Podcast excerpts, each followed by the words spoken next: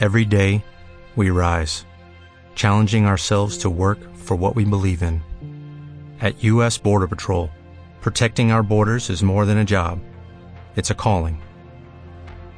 Agents answer the call, working together to keep our country and communities safe. If you are ready for a new mission, join U.S. Border Patrol and go beyond. Learn more at cbp.gov/careers.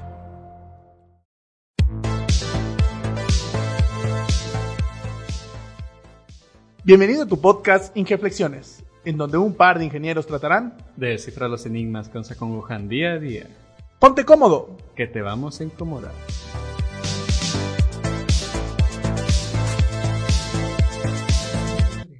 Hola, mis queridos amigos, muy buenas noches, ¿cómo están? Bienvenidos a su podcast de siempre, Ingeflexiones. Les saluda Luis Fernando Prunés de Saltillo, Coahuila, y me acompaña aquí el... El ingeniero Raúl Cos, ¿cómo están? Ya sé que nos extrañaron, ya sé que no, no estuvimos la semana pasada, pero entiéndanos un poquito. Tenemos trabajo, tenemos vida social, tenemos que hacer bastantes cosas, somos emprendedores. Y a Pruneda le vale. Ya, ahora resulta que soy yo. Bueno, pero independientemente de eso, vamos a seguir realizando este podcast con la frecuencia que sea necesaria, en los momentos que sea necesario y con el contenido que sea necesario, a final de cuentas de hacerles pasar un excelente rato aquí con nosotros. Este, y bueno, eh, vamos a empezar con un tema bueno del día de hoy.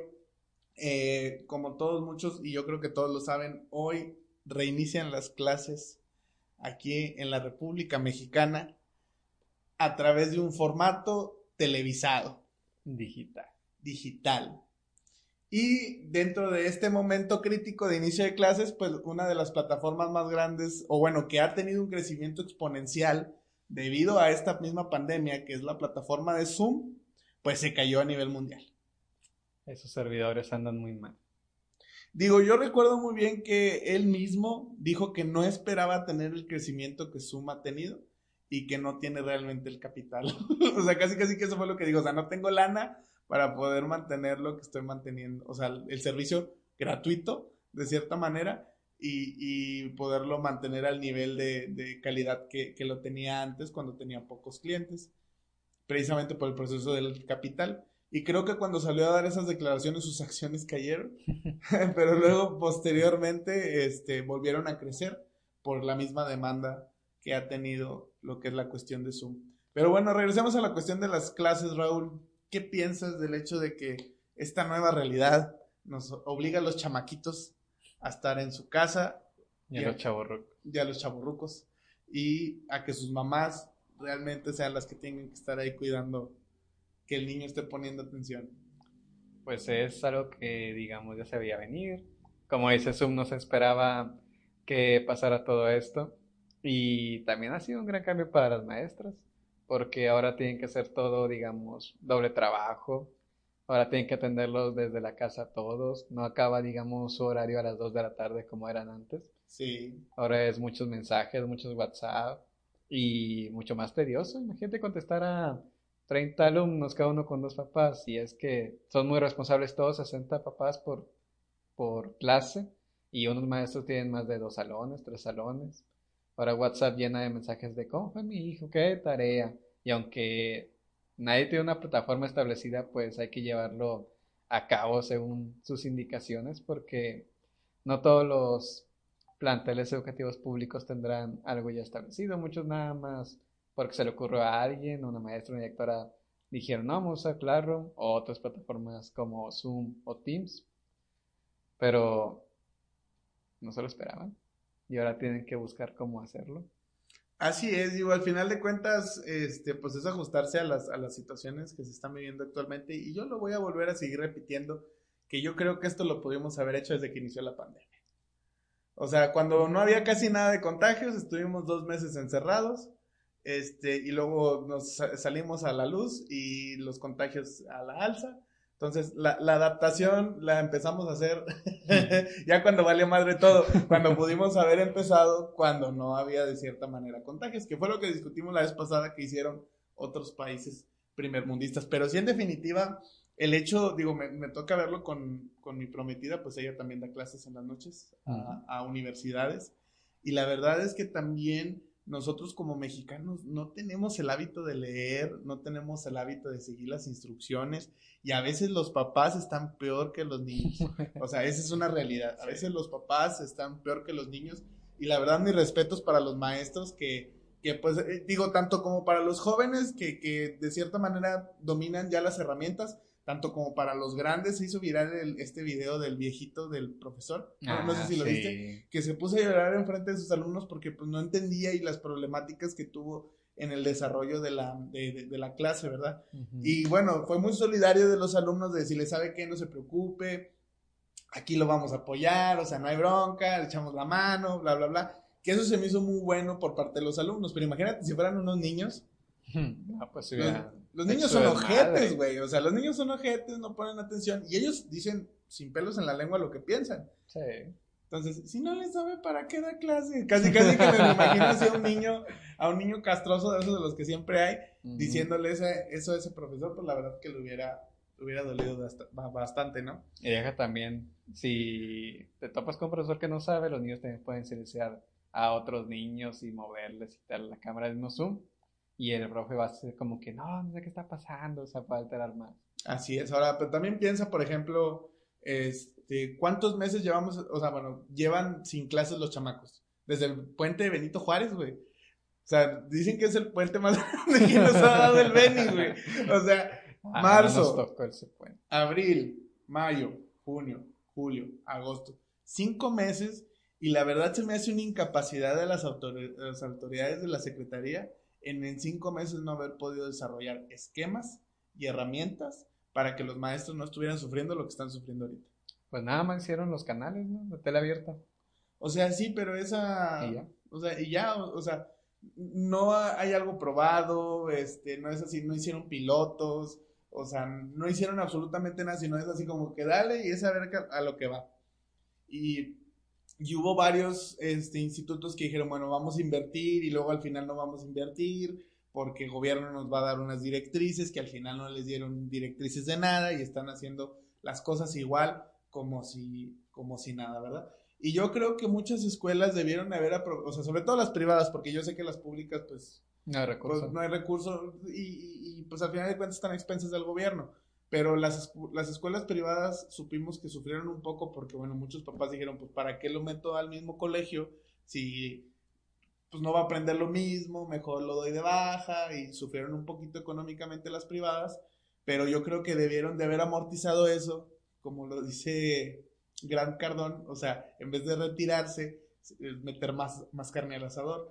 O sea, debieron de haber invertido más en decir, ¿sabes qué? Vamos a crear nuestra plataforma, una que no falle, una que Acorde a las necesidades. Acorde a las necesidades que yo tengo de mis alumnos, porque al final de cuentas yo creo que el valor del papá o el valor que se le entrega al papá es el hecho de tener al chamaco bajo control y, y, permitirle a los padres de familia ir a trabajar.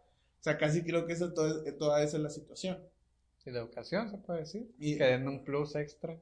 Claro, claro. Entonces, si tú le das valor al papá, porque al final de cuentas el papá es el que paga la colegiatura, si tú le das valor al papá, decirle, ¿sabes qué, papá? O sea, tenemos un mecanismo tan chingón que estamos seguros que tu hijo va a poner atención, este, o vamos a buscar todas las herramientas y mecanismos para que tengas las tareas, estés informado en todo momento del desarrollo de tu hijo, etcétera, etcétera. Pues el papá estaría feliz y contento de decir, ah, no lo saqué y también puede ser el, el, desarrollo de una nueva modalidad para esa misma escuela, porque ya va a dejar la infraestructura hecha para, pues, a lo mejor dar a primaria a distancia, secundaria a distancia, que eso ya existe, por pues, las teleprimarias, las telesecundarias y los telebachilleratos. Digamos que es un boom ahora de eso. Exactamente. Digo, pues, tú estás llevando tu maestría en línea, yo que estaba en una maestría presencial, pues tuve que mudarme a la, a la cuestión en línea, pero pues, al final de cuentas era adaptarse o morir en el intento. Entonces, o morir sin intento o morir en el intento. Sí, porque esa es una cosa muy importante que muchos, debido a la crisis, quieren replegarse, quieren esconderse, quieren cuidar lo que tienen y pues bueno. Y también por eso que decías de que muchos de colegios se fueron a públicas, hubo estados donde las públicas se saturaron. Sí. Ya no hay cupo. Y digamos, puede haber que alguno que sí está siempre en una pública y ni siquiera puede entrar. Y eso, y eso se complicaría, ¿verdad? Y luego muchas veces esos de las privadas, no, es que conozco a fulanito de tal y ya me acomodaron al niño y bla, bla, bla. Pues se dan todo ese tipo de nepotismo al que estamos acostumbrados como mexicanos, ¿verdad? De que si tienes problemas, háblale a fulanito de tal que nos puede echar la mano, ¿verdad? Y sí pasa. Y que eh, ese echarte la mano es pasarte las leyes, ¿verdad? Pasarte la fila, que, es- que eso es complicado. Y afectas a gente que sí está haciendo las cosas bien, con su procedimiento, como lo dicta las normas. Sí, bueno, pues toda una realidad interesante, ¿verdad? Que a la cual nos vamos a tener que adaptar y por qué no, independientemente de que se acabe el coronavirus, seguir con ese esquema. Porque yo sí que hay gente, porque bueno, pues los memes no se dejan de, no, no dejan de parar. O sea, hay gente que ahorita tiene una psicosis porque no ha podido ir de antro, porque ya no pueden salir, pero hay otro grupito chiquito que está contentísimo de estar encerrado en su casa y no salir ni ver a nadie. Eh. Entonces, esos tantos, pues pueden ser los que sigan ese nicho de mercado para poder sí tener. Digo, la educación en línea tiene años existiendo. O sea, mm, casi casi desde que se fundó el Internet, este, años después empezó la capacitación en línea. Y ahorita hay bastantes universidades que te ofrecen licenciaturas, preparatorias.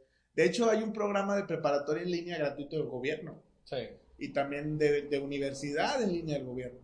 Y uno de la UNAM, que tenía varias licenciaturas. También, y son gratuitos, güey. O sea, eso ya está. La cosa es este, que hoy en día, pues, los que no estaban en esa modalidad, pues están obligados a estar en ella y aprovechar esa, ese dinamismo. Y obviamente los servidores y toda la cosa no estaban preparados para, para recibir el aforo. Eh, entonces, por eso te digo a mí la ineficiencia de, de- de las autoridades de educación de tener cinco meses para solucionar eso y no poder solucionarlo. Y tenemos infraestructura porque Amazon está invirtiendo bastante en servidores en México. Va a ser un parque de servidores ya, ¿Ah, sí? de AWS.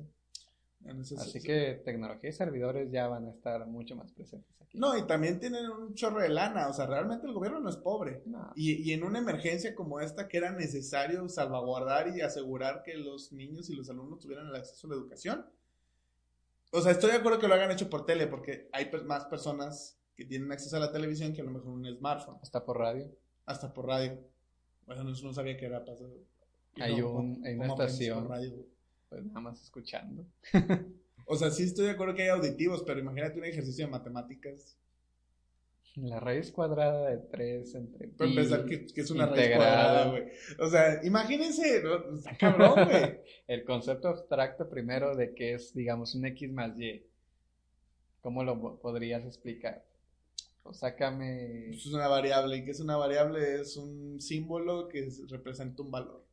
Como una, como una caja de cartón cerrada en la cual al abrir conoces el valor, pero mientras está cerrada desconoces el valor. Entonces, por lo tanto, su valor no es estático, es variable. O sea, ¿qué quiere decir? Que puede ser o no ser el valor. Y luego imagínate que alguien se quede con el concepto de caja y tú le mandas una tarea y te tengas ahí letras X, Y, Z. Bueno, pues es que caja 1, caja, caja verde, caja amarilla, caja naranja. ¿No has visto los, las cosas del Face que sacan eh, cómo resolver ecuaciones de tercer, de tercer grado? Sí. Que, que salen tres naranjas son este un 30. Y luego un pastel y un plátano y una naranja son 25. Y luego tal es tanto. ¿Cuánto vale la naranja? ¿Cuánto vale esto? ¿Y cuánto vale lo otro? Y ahí está la raza bien clavada. Yo quiero saber cuánto vale la pinche naranja. Pero no le digas X, Y o Z porque se pierden. Sí. Oye, pues sería un buen modelo, imagínate. Sí, güey, o sea, es que al final de cuentas, este, eh, aprendes más con lo que estás familiarizado. Y así va a ser siempre, o sea, muchas veces la- el aprendizaje se da a través de extrapolar lo que aprendes a tu vida cotidiana. Sí, con ejemplos más fáciles. Con ejemplos más fáciles y sencillos, o sea, pues eso, eso es clave siempre y yo creo que hoy siempre ha existido eso. No creo que sea algo nuevo. Pero eso sí, o sea, cómo el sistema de cierta manera no nos ayuda a explotar esa, esa situación. Es que vivimos en un mundo en donde el maestro hace lo que quiere, güey. Eso, es- eso también hay que ser sinceros. O sea, un maestro de una escuela pública hace lo que quiere con la materia. O sea, no hay una estipulación. Mi, mi mamá, que también da clases en bachiller, cada año tiene que hacer planaciones. Y yo digo, Sí. a ver, o sea, ¿cómo? Estás dando una materia que de cierta manera toda la vida se ha dado, porque hay que hacer una planeación, o sea, no hay un esquema ya estructurado que te diga tienes que hacer esto o esto o esto o el otro. No. Pero debería de haberlo, o sea, es que debería de haber eso, ese, ese estudio de decir, a ver, ¿cuál es el mejor método para enseñar matemáticas? ¿O cuál es el mejor método para enseñar historia? ¿Cuál es el mejor método para enseñar geografía? Es que no se puede porque no puedes generalizar. No me, no me refiero a que generalices. a- eh, eh, el contenido es generalizado. O sea, la geografía es la misma aquí y en China. Al igual que las matemáticas aquí en China. Ajá. Y la gramática en el español es la misma en todo, en todo México. Eso claro que se puede generalizar el contenido. Pero cómo le enseñas. El cómo le enseñes, pues tienes que, o sea, a lo mejor no es que lo des todo igual, güey, pero que digas, mira, aquí está la base, o sea, esto es lo que yo te estoy entregando, que ya está listo, que está probado y que funciona, y que ya lo probamos con, con los cuatro tipos de inteligencia que existen. Mm, es que pues hay temarios, temas a cubrir en el año, el ciclo escolar. Pero más, más que nada planeaciones de que si tú viste que el año pasado... ¿Cómo la vas a entregar? Ajá. Sí, o sea, es cómo vas a entregar ese temario. O sea, sí entiendo el concepto de la planeación, pero vuelvo a lo mismo, o sea, el deber ser debería ser de que esa planeación ya esté hecha, porque debe- el deber ser es que tengas una secuencia en la educación. O sea, debiste haber pasado primero con este nivel de conocimiento para que llegues a segundo con este nivel de conocimiento y tengas que ver estos temas. Que es lo mismo que nos pasaba en el TEC. El maestro hacía lo que quería nos daban nada más los primeros dos unidades del temario y llegabas y te decían en cálculo integral que esto ya lo viste haber visto en diferencial y tú decías, no vi ni madre, o sea, es como que, ¿qué me quiere? O sea, no entendí nada, pero ¿por culpa de quién? Por culpa del maestro, ¿sí? Mm. Es que también, por ejemplo, me lo pongo más eh, en sentido de que imagínate que estamos en una línea de producción para ponerse manufactura Ajá. y vas a por cinco estaciones. ¿Cuánto tiempo tienes para corregir un error si ya llegó a la estación 5? ¿Cuánto te tardas en corregirlo? Si digamos es puro CNC. Ves a la estación 5 en tu GPT donde ya te dicen que 5 minutos más, 5 milímetros más ancha. Vas a la estación donde está, le quitas 5 milímetros, ya se corrigió. En cambio, si tienes al niño de sexto grado que sabe que viene mal desde primer grado, ¿cuántos años te tardas en mejorar los que van en primer grado? Y mientras los que van en los otros 5 grados en medio, pues van con el problema del primero. Bueno, es que entonces ahí no debería de existir la promoción. O sea, es como pasa en cualquier industria o en cualquier trabajo. O sea, yo no te voy a dar un puesto de gerente nada más porque ya tengas 20 años aquí. O sea, necesitas cumplir los requisitos y cualidades para poder ejercer un puesto de gerencia. Y así Ujú. debería de ser como lo es en la universidad. O sea, pasas o no pasas. Y si no pasas, tienes que, o sea, tú tienes que recuperar esas materias porque el deber ser es que tú cuando termines de ingeniero tengas esas cualidades.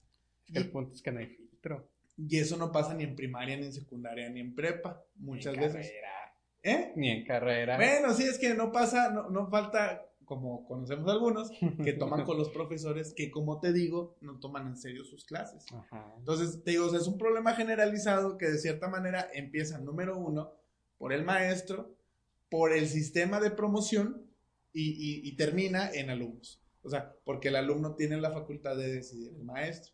Pero digamos, si ahorita tuvieras el poder para corregir eso, ¿cuántos años te tardaría en poder corregirlo? Pero, pero es- ese es el problema. No importa cuántos años se tarde, se tiene que corregir. O sea, no, no, eh, volvemos a esa cuestión. O sea, si no empezamos hoy, pues nos vamos a tardar un año más. Ujú. O sea, nos vamos a tardar tiempo más en, en poder lograr y generar los cambios que se tienen que hacer.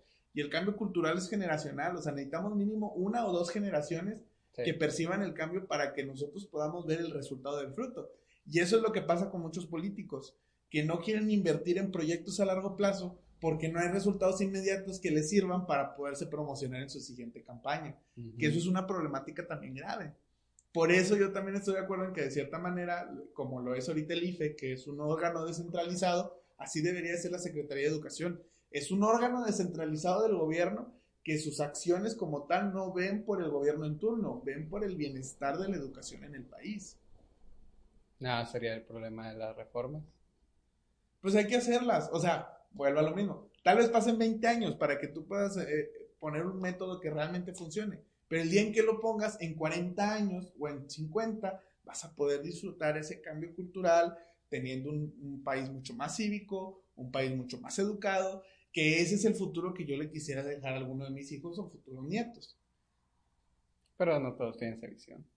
Pues no, pero bueno, o sea, Por eso yo hasta, fíjate, lo he pensado en mi vida, o sea, optar. No quiero la educación en casa como tal, pero sí que haya más educación en mi casa de lo que hay en la escuela. ¿De educación formativa o de carácter científico? Pues primero, o sea, la, científica yo creo que está en, Discovery Channel y en un chingo de, de documentales.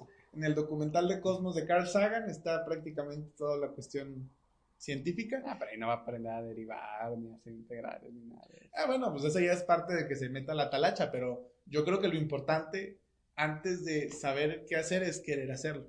O sea, lo más importante es la, voluntad de poderse levantar temprano para ir a la escuela y la voluntad de, querer estudiar. Que eso es lo que, que eso es lo que el deber ser deberías de desarrollar en primaria, secundaria y prepa. O sea, las ganas de por ti mismo estudiar, pero no se hace. No se hace, ni los papás a veces están interesados en, lo que, en, que lo desarrolles, la neta. Es que la neta. También a pensar, ¿quién piensa que la escuela o quién piensa que aprender es algo que no es una obligación en sí? No si me explico. Sí, o sea, sí te entiendo. O sea, creemos y lo seguimos creyendo que eh, eh, la educación es obligatoria, ¿no? Y, por ser obligatoria es, va en contra mía. Porque esa es una, esa es una, esa es una, ¿cómo se dice? Preconcepción de la obligación. O sea, porque quiere decir que lo tienes que hacer quieras o no. Entonces vas en contra de mi voluntad, estoy de acuerdo contigo. Pero bueno, de cierta manera las autoridades, y, o, bueno, yo creo que esa parte en específico sí le toca a papá. Que, por ejemplo, eso fue algo que a mí me inculcó muy, muy, muy, muy bien mi mamá. O sea, que me dijo, usted tiene que acabar una carrera universitaria. Sí o sí vaya pensando en que escoja algo que le guste, pero tiene que hacer una carrera universitaria porque no hay opción. ¿sí? O sea, hay que hacerla y me, y me lo justificaba como que pues los que tienen una carrera tienen mejor estilo de vida, pueden tener vacaciones, pueden tener mejores sueldos. Y eso fue suficiente para mí para motivarme a decir, güey, pues hay que estudiar. Ya después, más adelante, aprendí que a través de la información se crea la reflexión y a través de la reflexión se hace una transformación. Entonces, entre más información recibas que sea positiva y que sea para tu mejoramiento, mejor persona vas a ser en el mundo. o, vas a transformarte en una persona a la que tú quisieras llegar a ser. Y me quedo mucho con esta frase que dice, este, piensa, vístete y dirígete como la persona que quisieras llegar a ser. ¿Sí? Y por ejemplo, por las personas que yo admiro, pues son personas que a lo mejor no tienen doctorados o estudios, pero, pero leen 60 libros al año o 40 libros al año como mínimo, que el promedio mexicano es de apenas uno, ¿verdad? Este, eh, son personas que son proactivas, o sea, trabajan prácticamente todo el día, se enfocan en los resultados, este, y, y ese tipo de cuestiones son personas que hablan, que comunican, que, que buscan que buscan estar en situaciones positivas, las cosas negativas las quitan, los problemas los solucionan. O sea, y eso se me quedó tan claro en, en, mi pensar que por eso trato de pensar, vivir y actuar como la persona que quiero llegar a ser.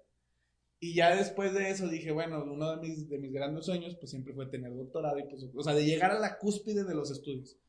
PhD. Sí, un postdoctorado. Me gustaría tener un postdoctorado. Post. La cosa es en qué va, pero pero bueno, o sea, la vida da muchas vueltas y como quiera lo quiero hacer. O sea, ya no sé ni por qué, güey. O sea, simplemente sé que acabo la maestría, me voy a dar un año de receso y ya tengo que entrar al doctorado. Sí o sí. Pero es algo que yo me autoimpuse, que nadie más me lo puso. Pero fue a través de los primeros inputs positivos que recibí a través de mi mamá, que recibí a través de mis mentores, a través del tiempo, que he tratado de seguir. Pero ¿cómo cambias, para empezar, los papás, los nuevos papás? Porque los que están ahorita, pone que todavía se puede salvar, en el sentido de que le digan a los hijos que no, o los convenzan que no es una obligación, que es algo que lo hagan porque quieren. ¿Cómo los cambiarías o a los niños? Pues principalmente metería materias de formación personal dentro de la cuestión educativa. ¿Cómo? Por ejemplo, ¿tú conoces tus talentos? Mm, talentos. Pues digamos, de musicales o de qué. No, no, no. Hay, hay estudios, hay, hay ciencia detrás de, de, los talentos en que se te da la exposición y te dicen, bueno, estos son los talentos identificados, el musical, el, el físico matemático, el emotivo, etcétera. Son, son 34, eh, 34 talentos. Pero no son como esas pruebas de que no sé, también te le hicieron cuando estabas en la prepa. Te hacían preguntas de que, ¿te gustaría desarmar un motor? Y así bien obvios de que son bien encaminadas a ciertas áreas. Es algo similar. Entonces. esos son de orientación. Pero bueno, eh, cuando tú descubres tus talentos, o sea, ahí te, te esas más, más bien eran... ¡Ah! Gracias. Esas más bien son de orientación y eran profesiográficas, o sea, te decían, tú vas a tender a ser un ingeniero. Ajá, pero las preguntas bien obvias. Exactamente. Este, test son como 150 preguntas. ¿Y quieres que un chavo conteste 150 preguntas? Yo las respondí en primaria. Pero vamos a lo mismo, las pruebas de enlace eran una hueva. Pero eran también, pero era nomás era para medir a la escuela. Pero a lo que voy, no quiere decir que las respondas en una sentada. Si tuvieras una materia que fuera específica de, oye, vamos a reconocer tus talentos. Vamos a que sepas cuáles son tus, cuáles son tus cualidades específicas intrínsecas que naciste con genéticamente porque esas madres son genéticas. O sea, los talentos vienen casi, casi genéticos. Al igual que tu temperamento. ¿Sabes qué es el carácter? ¿Tu forma de ser? No. Tu forma de ser es el temperamento, porque esa es tu naturaleza. El carácter es la educación que le diste a tu forma de ser. ¿Qué es lo que tú reconoces como tus conductas adoptadas? O sea, como hoy te comportas, viene siendo tu carácter pero, pero tu ser, digamos, natural es, tu temperamento, porque ese viene dado en tu código genético. Ok. Sí, eso tú no lo sabes. Yo lo sé porque, bueno, lo estudié, pero te digo, si, si, estas, si esta información que yo te estoy dando en este momento fuera accesible en una primaria, o en una secundaria, o en una prepa, que es no descubrir que, este, no, no es descubrir qué es lo que tu percepción te dice que quieres ser, no, es descubrir quién eres, a tu grado genético, güey, o sea, a tu grado de, nacimiento. Y eso puede definirte el rumbo en la vida, güey. Pero yo que te enfrentas tanto un problema con el maestro en la institución como con el niño. Porque imagínate que ya a los que quieres 13 años le pongas preguntas tan complejas de saber eh, es que no son complejas, o sea, no son complejas. porque no, saben ni qué quieren en la vida. No son complejas en, en, en, dependiendo del punto en que lo abordes. O sea, si yo, o sea, a lo mejor ahorita yo lo estoy abordando en un punto bastante trascendental, ¿no? Mm. Pero el hecho de que tú desde niño, tan siquiera, güey, o sea, es que tan siquiera, esa es la parte, reconocieras tus talentos, escogerías una mejor carrera, para empezar. Sabrías a qué te quieres dedicar. Porque dirías, porque dirías, bueno, es que yo tengo, por ejemplo, tú que tienes talento musical yo, a lo mejor en algún momento, punto de tu vida, cruzó el dedicarte a ser músico, ¿no? Mm, no, me gusta practicar. Bueno, entonces es un hobby. Es un talento tuyo que adoptaste como un hobby. Pero a lo mejor tienes otro talento que dices, bueno, por este, a través de este talento, porque no quiere decir que tengas uno. Regularmente la gente tendemos a ser multitalentosa. Y tú puedes decir, ¿sabes qué? En estos dos, tres y cuatro, pues se orienta bastante a esta carrera o a lo que hace esta carrera entonces, puedo yo desenvolverme, porque al final de cuentas, es que eso, es otra parte importante. El desarrollo y la libre ejecución de tus talentos por sí mismos generan felicidad. ¿Por qué? Porque estás siendo tú mismo. Que pasa muchas veces a las personas, están en un trabajo y no pueden ser ellos mismos. ¿Por qué? Por las reglas y las condiciones del trabajo. ¿Verdad? Entonces, como no puedes ser tú mismo, eres infeliz. Te frustras. Y, y estás frustrado y no haces bien tu trabajo, no estás motivado por tu trabajo. Pero en cambio, si conocieras tus talentos y pudieras en base a ese talento escoger tu trabajo, pues dices, bueno, estoy en un trabajo en donde aplico lo que me gusta, en donde aplico en lo que soy bueno y todavía se me remunera. Y regularmente te das cuenta de que la gente que está en puntos bastante altos es lo que hacen, desarrollan sus talentos. ¿sí? Las empresas que tienen, Gran Cardón, su mm. talento es la empatía y las ventas, güey. Y a eso se dedica su empresa completamente. Bill Gates y Steve Jobs, su talento era la innovación, el pensar a futuro. No era programar, güey. No. Era la innovación, pero esa innovación, ese pensamiento más allá, hizo que otras personas se motivaran por ese futuro y, y crearan los dispositivos y nos llevaran a esos cambios evolutivos. Igual Tesla. O sea, Elon Musk es, eh, o sea, tiene una capacidad intelectual impresionante, pero su capacidad está sobrepasada por su nivel de visión, por su nivel de innovación. Y el hecho de que sea una persona que aparte de ser innovadora, es ingeniero como tal, o bueno, tiene las aptitudes de, de, de un ingeniero porque no se graduó, creo. No. O sea, tienen esas aptitudes de, de poder entender la lógica matemática, por decirlo así. Bueno, pues eso hace que la gente lo admire más.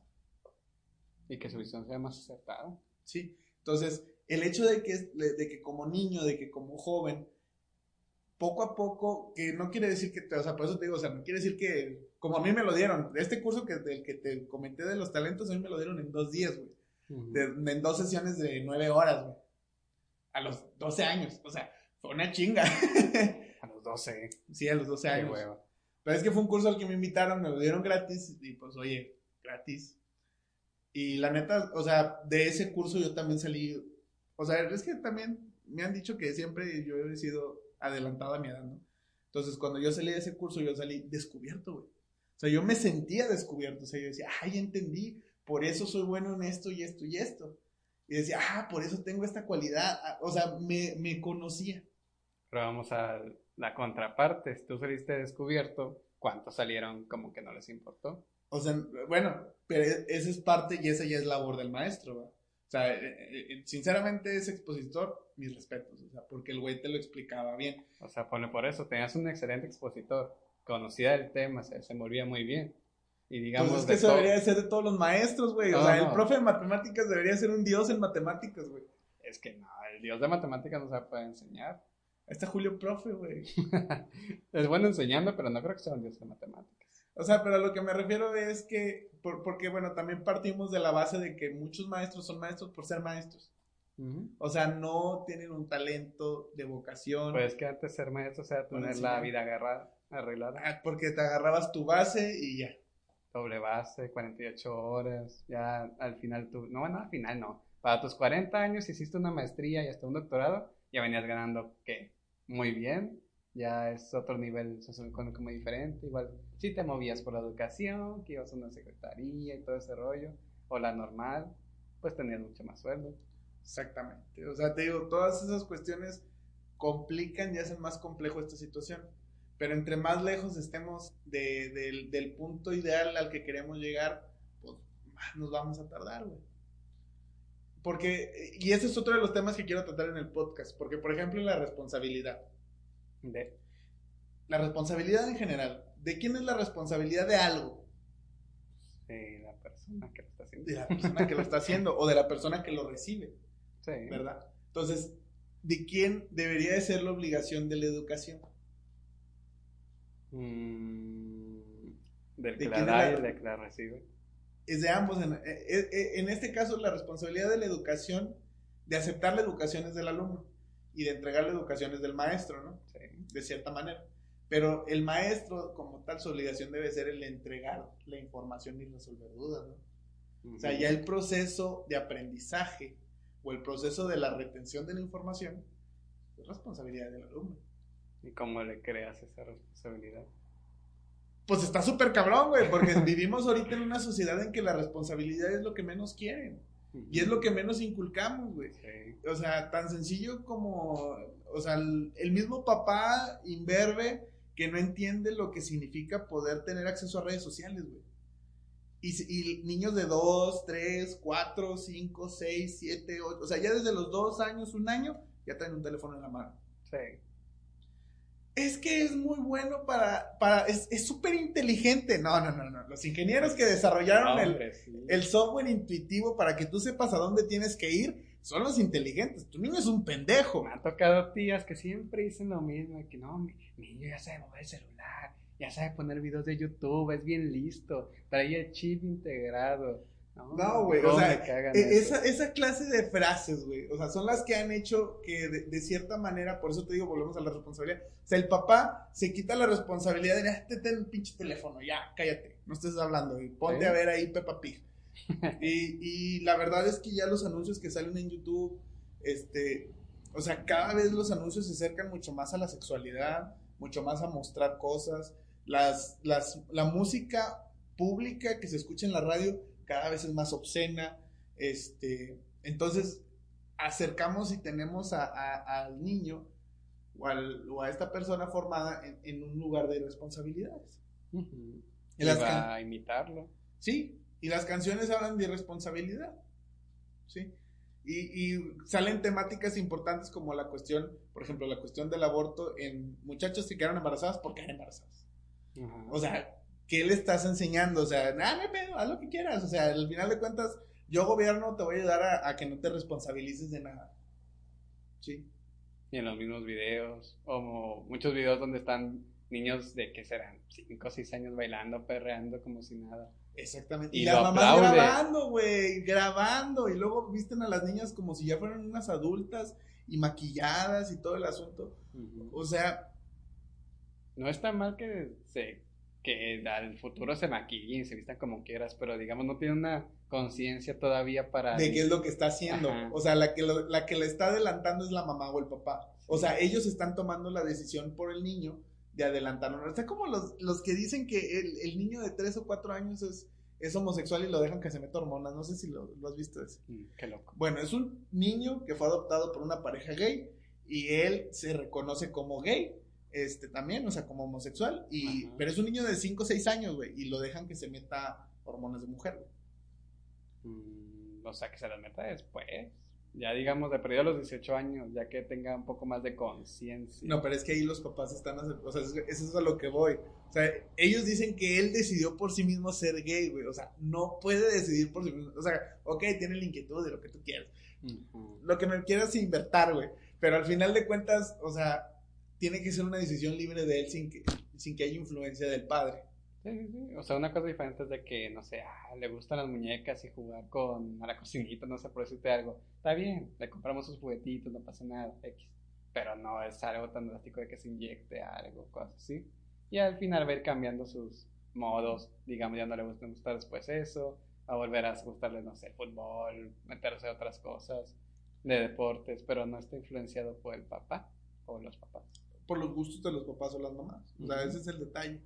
Por eso, volvía, bueno, volviendo al, punto de la responsabilidad, este, porque yo creo que en general el mundo, y en específicamente México, sería 100% diferente si todos nos responsabilizáramos de nuestra propia mierda. O sea, desde el hecho, desde responsabilizarte por tu educación, desde responsabilizarte por tu salud, porque responsabilizarte por tu salud no es solamente ir al hospital cuando ya tienes un paro cardíaco, güey. Responsabilizarte de tu salud es comer bien, es dormir tus horas, es, eh, es, ver qué es lo que comes, ver no solamente lo que comes este, físicamente, sino lo que comes mentalmente. O sea, todo eso afecta a la salud y tu desarrollo como persona. Y el único culpable del lugar en donde estás y de la situación en la que te encuentras, eres tú mismo que sí pudiste haber nacido en un entorno súper pobre y súper humilde y lo que tú quieras, pero también dentro de ti está la potencialidad de salir de ese lugar. Y pues es lo que pasa, digamos, en el mundo, las personas más ricas del mundo comenzando en lugares muy pobres. Sí, o sea, te, te vas a muchos de sus, o sea, la riqueza no se crea, o sea, no, no se crea de la noche a la mañana. Fue un paso constante y es lo que dice Gran Cardone en el libro que te recomendé. O sea, dice, el, el, éxito, aparte de, o sea, es una obligación, primero te dice, el éxito no es opción. Dice, el éxito es tu obligación y, y menciona lo de los talentos. Dice, porque si tú como persona quieres desarrollarte a ti mismo y, poner el o sea, poner realmente a trabajar tu esfuerzo y tu, y tu mente, estás 100% obligado a ser exitoso porque estás poniendo a trabajar aquello con lo que naciste. Entonces, si tú desperdicias aquello con lo que naciste, estás siendo un hipócrita. entonces, por eso, de cierta manera, estás obligado a ser exitoso. ¿Sí? Habla, habla de ese punto. Y tiene otra frase que, güey, o sea, mucha frase está con madre, de que las cosas no te pasan a ti. Las cosas pasan por ti. O sea, ¿qué quiere decir? Que tú eres responsable de todo, absolutamente todo lo que te pasa. Y en esa parte del libro menciona precisamente un accidente de tráfico. Tú no tuviste la culpa, güey. El vato llegó y te estampó por atrás. Ok. Pero las cosas no te pasan a ti, pasan por ti. ¿Por qué no saliste tres minutos antes? ¿Por qué no tomaste una vía alterna? Mm, Porque, o sea, a pesar de que esa persona tuvo la culpa, que, claro, él tuvo la culpa, y tú te quieres ensalzar, sí, güey, él tuvo la culpa. La realidad es que tú también fuiste implicado en el, aunque él haya tenido la culpa en el accidente. Porque tú tienes también esa responsabilidad de, tu mane- de manejar a tu persona. a ver si nos vamos a esa lógica, vas a dar la culpa por todo y te va a pasar cosas buenas y malas por todo. Por eso te digo, y, y, y, y, oye, o sea, para mí e- es, es una, o sea, puede, a lo mejor que, que ocurra un huracán no es tu culpa, güey. No, no, no. Pero, que mueras en el huracán, tal vez sí, güey. Sí, sí. Pero a lo que vamos, digamos, si esa persona que chocó salió a tiempo a su trabajo, salió 15 minutos antes de su trabajo, tomó la vía más segura y eh, respetó los señalamientos y aún así fue chocado, entonces hubiera sido mejor que se pasara un alto, hubiera sido mejor que llegara tarde, hubiera sido mejor que faltara el trabajo. O sea, vamos a las dos Hay, partes. hay responsabilidad de co- como quiera. Ajá. O sea, al final de cuentas, de cierta manera tienes responsabilidad. O sea, es- esa es la cuestión inalu- inaludible. Pero entonces no hay, no hay forma de hacer algo bien ni algo mal. No, tú estás haciendo todo lo que puedes. O sea, es que, es que ese es un precepto. O sea, tú tienes que hacer todo lo que puedes, pase lo que pase. Pero, digamos, tienes, pero, caso- pero tienes que tener la suficiente responsabilidad de saber que el resultado tú también influiste. Pero te digo, en ese caso, si hubiera sido antes, desde antes de tu trabajo, con 15 minutos antes, hubieras tomado una ruta normal y respetado los señalamientos, ahí tú hiciste lo mejor por tu trabajo, no nunca te esperabas que te chocaran. En cambio, si hubieras sido irresponsable y hubieras faltado o te hubieran valido, no hubieras chocado. Sí, No, pero, tú pero, pero estás faltando otra responsabilidad. O sea, yo lo, yo lo que te estoy diciendo no es que faltes a responsabilidades por cubrir otras. No, tienes que, tienes que hacerlo todo y hacer lo posible por todo. Porque no somos seres a medias, güey. O sea, no, no medio somos hijos, no medio somos padres, no medio somos trabajadores. O sea, tenemos que ser full time a todo. Ujú. Entonces, ese full time significan responsabilidades. El hecho de que él te haya chocado, ya te lo dije, no es tu culpa. O sea, no fuiste tú el causante del accidente, pero sí pudiste haber tenido los factores para que no ocurriera. Y esos factores hubieran sido buenos o malos. O sea, Pero al final de cuentas son tu responsabilidad. ¿Me entiendes? O sea, al final de cuentas la decisión está en tus manos.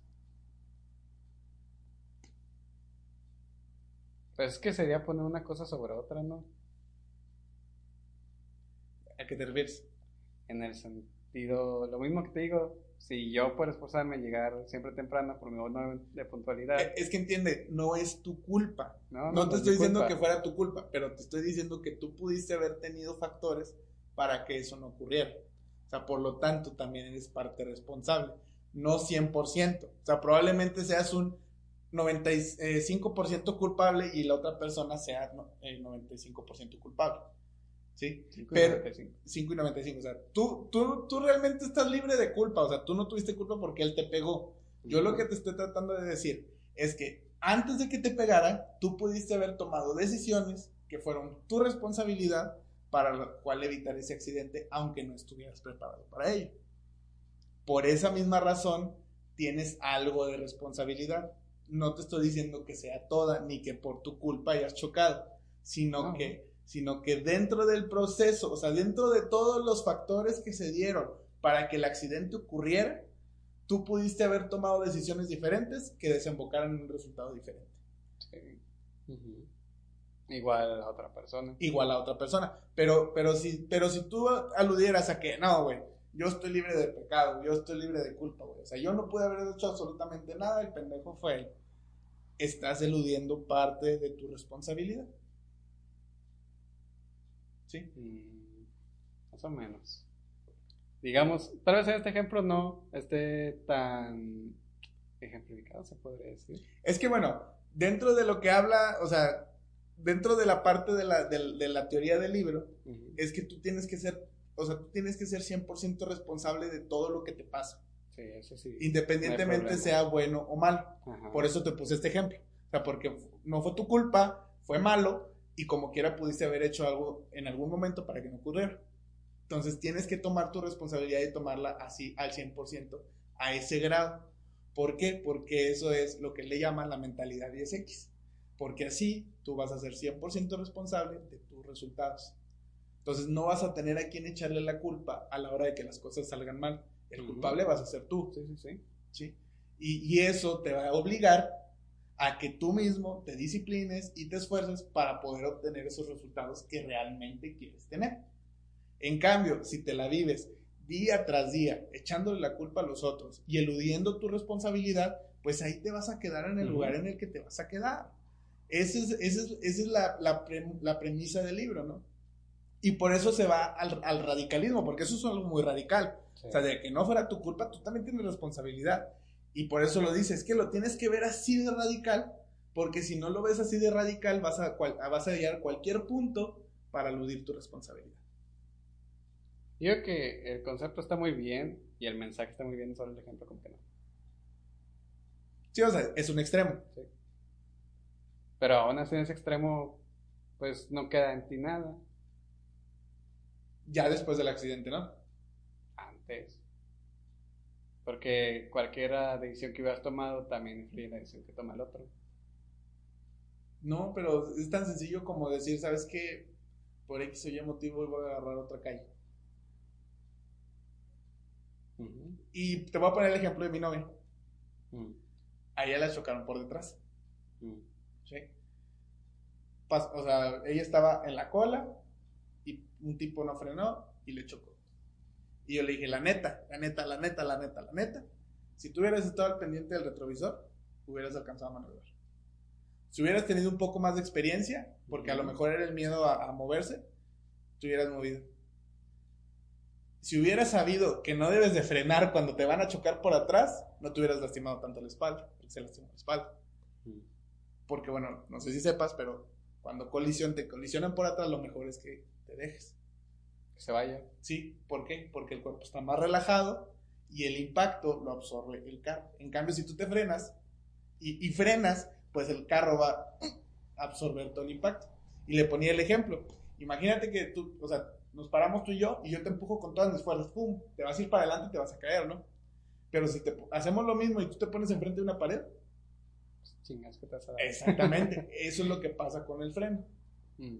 Y si tuvo lastimada la pierna y si dices que si frené, o sea, ves como a pesar de que, o sea, a pesar de que la culpa no fue de ella, ella pudo haber tenido ciertas acciones para que los resultados hubieran sido menos negativos. Pero no se no puede haber evitado. Sí, pero hubieran sido menos negativos. O sí lo pudo haber evitado, si hubiera estado al pendiente del retrovisor, se hubiera salido o si hubieras hecho más para adelante, como a mí me ha pasado que veo, sobre todo en el deprimido de, de, del indio, uh -huh. yo voy así, güey, yo voy viendo al de atrás porque de repente no ve nada, güey, y, en, y yo en cuanto veo que el vato como que se va para adelante y no alcanza a frenar, yo suelto el freno para que si me empuja me vaya yo suavecito. No, no, pero digamos en el caso de tu novia, ahí también influyen más las condiciones que están a tu alrededor, porque si estás, digamos, así con dos carros enfrente y uno acá, y digamos una calle cerrada, pues no te puedes mover. ¿Qué estás haciendo ahí? Pues nada. O sea, por, por, ejemplo, tú lo que me acabas de decir es aludir la responsabilidad. No aludir, pero en ese momento estás aludiendo, o sea, por eso, porque, porque tú no eres culpable, porque las condiciones son las culpables. Okay. Pero yo pude, si yo sé que me voy a atascar ahí, en ese lugar, va a estar súper atascado, agarra otra vía. No atascado, pero es un camino. Ahora también si estoy en la fila y, y hay fila, pues también el, el, lo que acabamos la, lo que acabamos de pasar de que llegaran y la chocaran, pues ya no hubiera sido tan factible. Porque en realidad lo que estaba pasando es que estaban avanzando y de repente se dejaron de avanzar y esta persona no puso atención de que dejaron de avanzar y siguió acelerando. Pero es que también influye la otra persona, porque, por ejemplo, en la de Reynosa, una vez que salí el Teco 6 de la tarde, que no había nada de tráfico, para la vuelta en la de Carranza, ahí una tipa venía y estaba pues, normal viendo el semáforo, y de repente siento un tic tic. O sea, no fue un trancazo, no fue como un, lleguecito, y fue como que, ¿qué onda? ¿Qué pedo? Igual no pasó nada, pero dependía más del otro güey. Y también yo, por no estar, digamos, al pendiente, ahí sí puedo aplicar. ¿Ves? O sea, es lo que te digo no te estoy diciendo que la responsabilidad sea 100% tuya, sino que sí pudiste haber tomado decisiones diferentes que pudieran haber desembocado en resultados más positivos. Y, y no aludes la responsabilidad.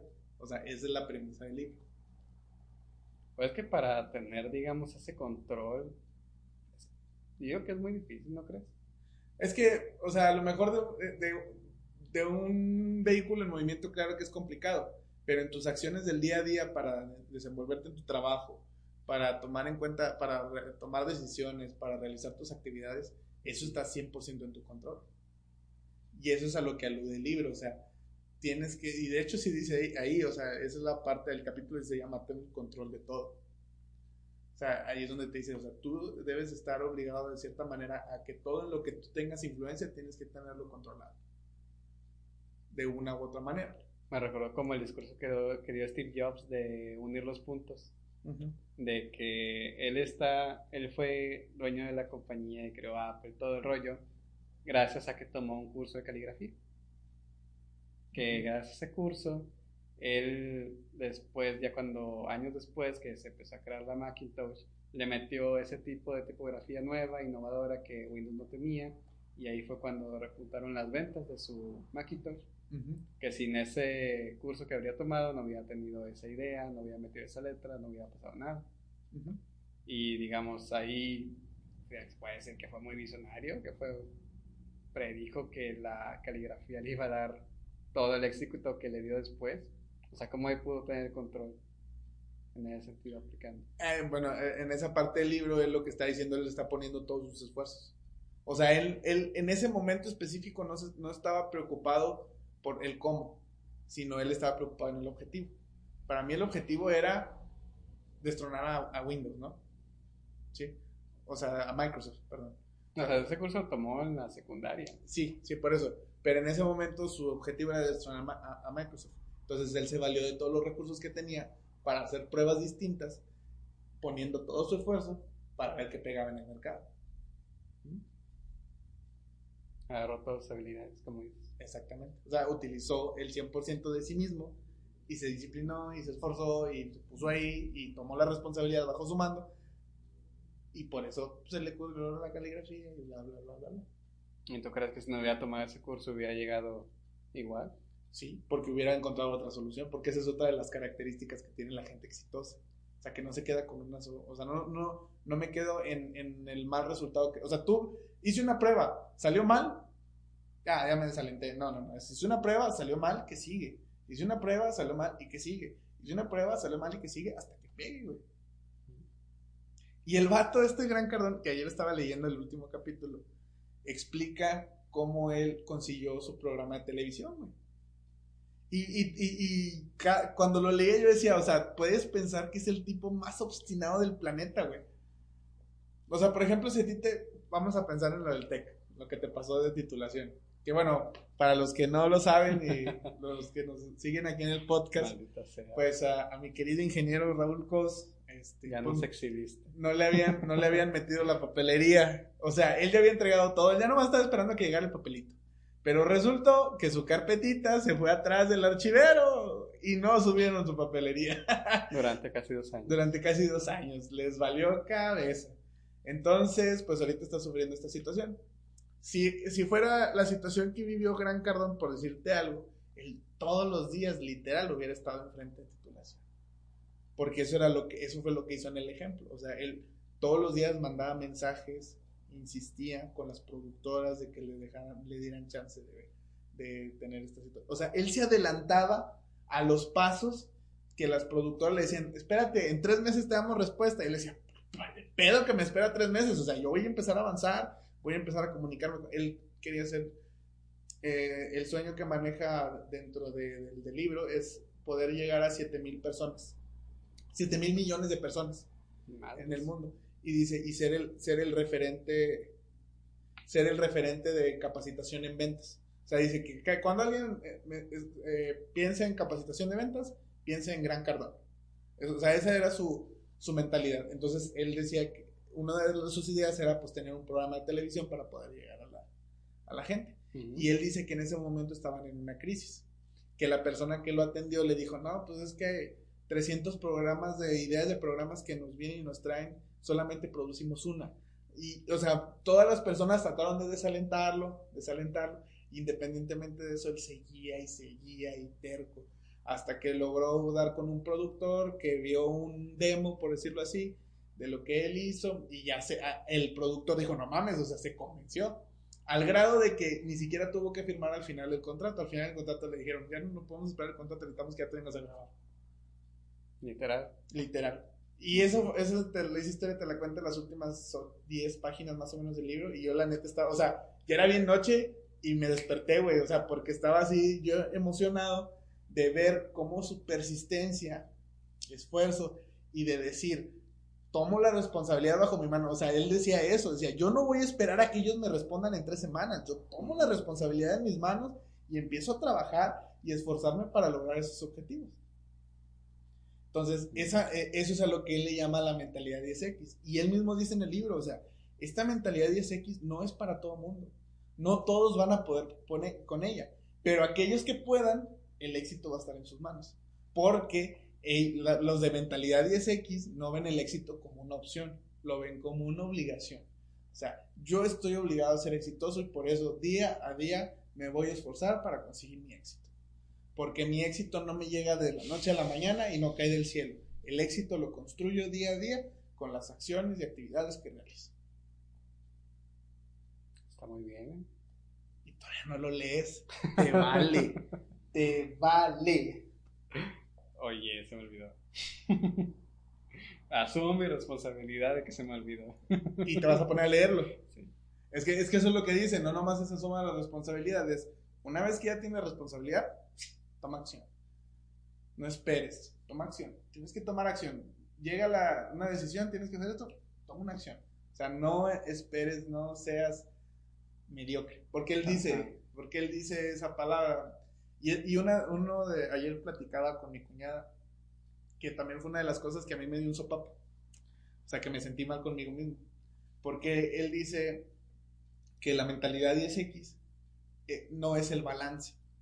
O sea, uno cuando busca el balance dice, no, pues estoy bien con mi familia, gano buen dinero, tengo tiempo, o sea, el balance, o sea, poquito, poquito, poquito, poquito. Dice, ni madres, güey. O sea, una mentalidad 10X es, lo tengo todo, güey.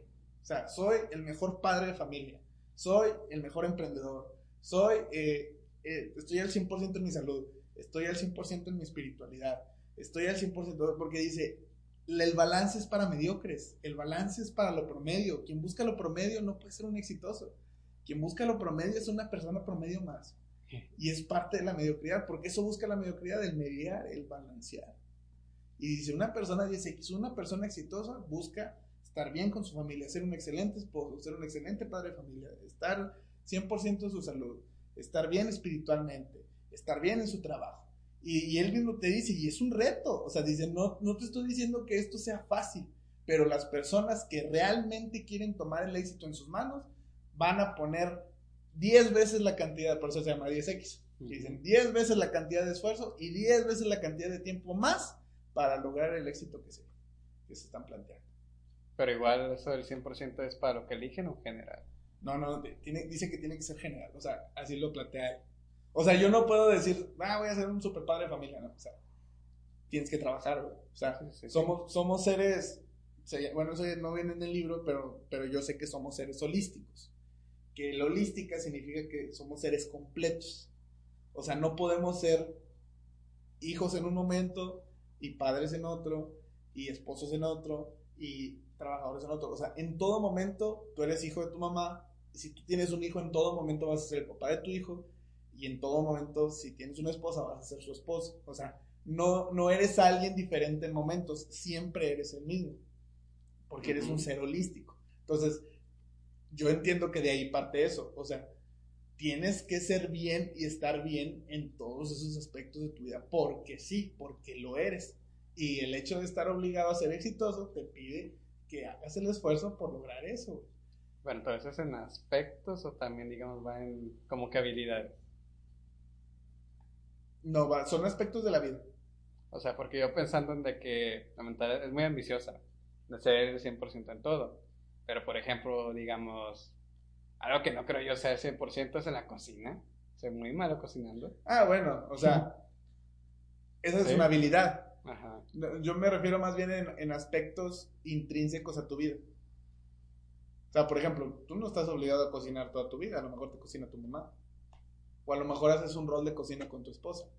O a lo mejor contratas a alguien después. O a lo mejor contratas a alguien después. O sea, eso no, eso no habla de, de tu éxito. Lo que sí habla de tu éxito es cómo tratas a tus hijos, cómo tratas a tu esposa, cómo tratas a tus empleados. El éxito de, de, de, a cuántas personas has cambiado con tu empresa o, a cuántas personas has ayudado, cuánto valor has entregado al mercado. este, si eres de alguna religión o, eres adepto a una religión, ¿qué tanto cumples con los, con los preceptos de tu religión? Sí, o sea, esos aspectos de la vida en, la sociedad, tienes amigos, tienes este, conocidos, este, tus relaciones sociales son estables, son este, proactivas, te llaman, o sea, todos son más bien aspectos de la vida y no habilidades. Pero lo que sí te dice también es de que agarra tu punto fuerte, que es tu talento, y ahí sí vuélvete un pinche crack, güey. O sea, vuélvete lo más de lo mejor, de lo mejor, de lo mejor, de ese punto en el que seas el mejor. Y por eso, es tan, por eso es tan importante conocer tus talentos. ¿Cuál es mi talento? Y de esos talentos, ¿cuál quiero explotar al mil por hora? Y volviendo a ese tema de la educación, ¿tú crees que un joven, al saber su talento, pueda llegar a tener esa mentalidad? No necesariamente, y, y son muchos aspectos que habría que analizar, pero ¿en dónde empieza en, dónde empieza la, eh, digamos, la inquietud o, la, la curiosidad. ¿En dónde empieza la curiosidad? ¿De niños? O sea, sí, pero, pero empieza en, lo desconocido, ¿no? Entonces, el hecho de que el joven de algún momento conozca su, su, talento, para él va a ser desconocido cuál es el límite de su talento. O va a ser desconocido si realmente es su talento. O sea, a lo mejor le va a salir en el libro o en el test, pero el hecho de descubrirlo, creo yo, el hecho de, de, ver, ah, a ver si es cierto, o sea, a ver, a ver si es cierto. Pero no todos tienen esa curiosidad. Eh, bueno, es que de cierta manera hay que alimentarla, Y esa curiosidad se alimenta con, con más desconocimiento. O sea, porque la, la, neta, por ejemplo, te digo, pues sí te comenté en lo que empecé a ver esa serie de Cosmos de, de este Neil deGrasse Tyson? No. Bueno, Carl Sagan fue un científico que revolucionó la astrofísica. Y él tuvo un este, discípulo que es Neil deGrasse Tyson. Y en su momento Carl Sagan sacó una serie que se llama Cosmos. Y Neil deGrasse Tyson hace como 8 años la remasterizó y la volvió a hacer prácticamente con ya efectos especiales de, de este tiempo. Entonces, literalmente te explica la ciencia, o sea, cómo poco se fue desarrollando la electricidad, los grandes científicos, y te lo cuenta con las verdades, o sea, no te los cuenta como este, seres inmaculados que lograron, o sea, te dicen, no, este, Newton, su mamá lo abandonó y llegó con otro hombre a su casa, y debido a eso mismo, Newton prefirió estar encerrado en su cuarto que convivir con su familia, ¿sí? Y eso mismo lo impulsó a desarrollarse, y, y por ejemplo, este eh, ¿cómo se llamaba? Este, no era Gauss, era... Ah, se me fue el nombre. ¿Qué hizo? Encontró el campo magnético. Faraday. Faraday. Por ejemplo, Faraday, Faraday no era, no era un científico. Mm. Faraday era empírico. Y eso yo no lo sabía, güey. O sea, las ecuaciones de Faraday las, las escribió otro güey al ver su experimento. O sea, él era experimental. Él era el tipo de personas que veía y era curioso y ahora métele este metal, ahora experimenta con este y así poco a poco, em, o sea, encontraba, pero él no sabía describir, él decía, es que hay una fuerza, hay una energía, que era el campo magnético, pero ya después un estudioso, antes de que él muriera, desarrolló la matemática de, sus invenciones. ¿Y quién es ese güey? No me acuerdo, sí lo dijeron ahí. Pobrecito, todavía lo recuerdan. Pero es lo que te digo, o sea, eso me encantó tanto y, obviamente me te abre el mundo del cerebro, por ejemplo, pensar en el espacio, la inmensidad, eh, o, sea, saber que o sea, estamos a, o sea, la, luz viaja y tarda 5 minutos en llegar a 5 o 7 minutos en llegar a la Tierra y la, y la velocidad de la luz son un millón de metros por segundo. O sea, ¿qué pedo, güey? O sea, ¿cómo alcanzar esa velocidad? O sea, Son un Yo de... considero que, bueno, para mí se me hace más impresionante saber que estamos en una carrera contra el tiempo para descubrir galaxias, universos y todo eso, porque se va expandiendo. Y va a llegar un momento en que la distancia sea tan larga que la luz tarda mucho más tiempo en llegar. Y ya Tan- no vamos a ver nada. Tan sencillo como las estrellas. Muchas estrellas ya murieron. O sea, Muchas realmente... Y muchas están haciendo. O sea, realmente estamos viendo El eh, pasado. güey. Eh, eh, Hay un capítulo específico de eso, güey. Al chile hasta una lágrima se me salió. güey. O sea, porque es, es cierto, o sea, reconocer la pequeñez que eres y asumir la grandeza a la que puedes llegar. Y te digo, o sea, al final de cuentas eso se cultiva con, con curiosidad. Y, y esa también es labor tanto como de los padres como de los maestros de incentivar la curiosidad a los, a los alumnos. Y, y el hecho de ser más curioso, conocer tus fortalezas, conocer tus talentos, conocer tus habilidades y, y pues, pues realmente buscar un entorno de, de- El gobierno debería estar haciendo eso, o sea, buscar un entorno en donde en vez de promover a los narcotraficantes, o sea, sinceramente, sinceramente yo te lo digo así, yo hubiera prohibido desde siempre las series de los narcos. Porque lo único que hacen es eh, ponerlos en un pedestal. Ajá. Y, y vivimos ahorita en una época en donde muchos niños quieren ser narcos. Aunque también te lo puedes saber un punto de vista diferente. Aunque digamos toda la acción de los narcos es mala. En todo sentido. Porque roban, matan, asesinan, secuestran, traspasan droga. Hay cosas que aprender a los narcos. Sí, güey, pero esas mismas habilidades que tienen los narcos, estoy seguro que te puedes dar un ejemplo positivo que haga lo mismo. Yo digo por rescatar algo de los narcos. Sí, güey, o sea, obviamente eran estrategas, eran personas, pero esa estrategia se aplicaba en la parte negativa. Entonces, te digo, el hecho de ensalzarlos en ese punto, güey, a- a- o sea, tienes que entender lo que hicieron, güey. Y saber que los estás ensalzando, tienes que entender que un niño de 10, 12, 13, 14, 15, 16, 17, 18 años no van a tener la capacidad mental para poder decir, ah, esto es lo Está bonito mal. que rescato. O sea, esto es lo chido que rescato de aquí y lo demás es mierda. No, ellos van a agarrar el todo y se van a enamorar. El hombre, el señor de los cielos. Y, lo mencionan con orgullo, güey. O sea, eso es lo que te digo.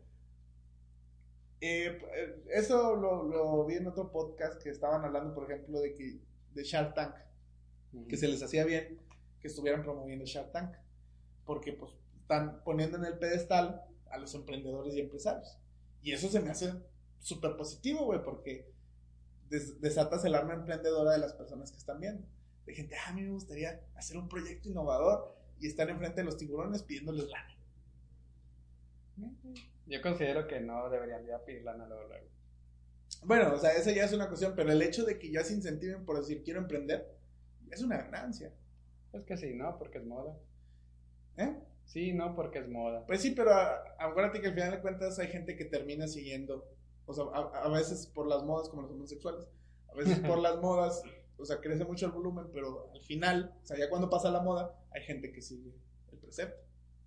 Yo pienso que los que siguen es los que de verdad son desde el inicio. Sí, bueno. Podríamos debatir otra hora de esto. Pero sí yo creo que sería, o sea, que el gobierno en general debería estar buscando que lo que se promueva sea de cierta manera positivo y, y como Putin. O sea, por ejemplo, Putin dice, yo no tengo nada en contra de los homosexuales. O sea, yo no los odio, no lo- nada, es legal que, que vivan, que vivan su homosexualidad, yo no tengo ningún problema. Con lo que tengo problema es que se expongan este, públicamente porque dañan la moral de otras personas. Que les pongan en qué sentido. Sí, o sea, por ejemplo, una marcha gay este, encuerados ahí a media calle y los niños viendo. Que eso Pero- pasa aquí en Saltillo. sí. Bueno, sí está mal. Pero en el sentido de que no se puedan ir los hombres agarrados de la mano, besarse, eso no tiene problema, ni nada de eso. Sí, no, no. Ah, pues no problema. No, no, o sea, o sea, no, o, o sea, él dice que ellos pueden ejercer su homosexualidad sin ningún problema. Ujú. O sea, pero, o sea, ya las manifestaciones y todo eso que hacen, o sea, eso sí él, él es ilegal allá, ¿no? Pues está bien. No le veo tanto pedo. Tampoco. Pero cambia la gente. Pues sí, o sea, es lo que te digo. Como tu mejor amiga. ¿Quién? Cabrón. ¿Quién? No, No, no me saco. con la que vamos. Ah, ya, ya. ya. Sí, ya. Olvídalo. Cámbialos. Sí, sí, sí. No, no se puede. Pero bueno, ¿ya cuánto llevamos? Ya llevamos un buen tiempo. O sea, se ha extendido. Digo, es que el tema estuvo, Está estuvo, bueno. ju- estuvo jugosito. O sea, tuvo mucho de... Íbamos a hablar de otros temas, quiero decirles que traíamos otros temas para comentarlos, Otros dos, tres temas. pero la verdad es que este absorbió el podcast y, y yo creo que vale mucho, vale mucho la pena lo, lo que estuvimos aquí comentando. Es de los podcasts que más contenido de valor puede tener, pienso yo. Espero, espero los que nos sintonicen, nos escuchen, que se lo avienten todo y, y vean pues todas las... Lo cambia lo algo de su mucho. perspectiva. Sí, o sea, que se lleven lo poco mucho que les sirva y, y pues nos recomienden y nos comparten. Like y compartir. Perfecto, mi estimado Cos, pues hasta aquí la dejamos. Muchísimas gracias por tu tiempo. A ti, gracias por su atención, a todos los que nos escuchan. Que nos vuelvan a escuchar. Si no se han escuchado, que escuchen los pasados. También está muy interesante. También están muy interesantes. ¿De acuerdo? Pues muchísimas gracias por sintonizarnos. Nos vemos hasta la próxima. Adiós.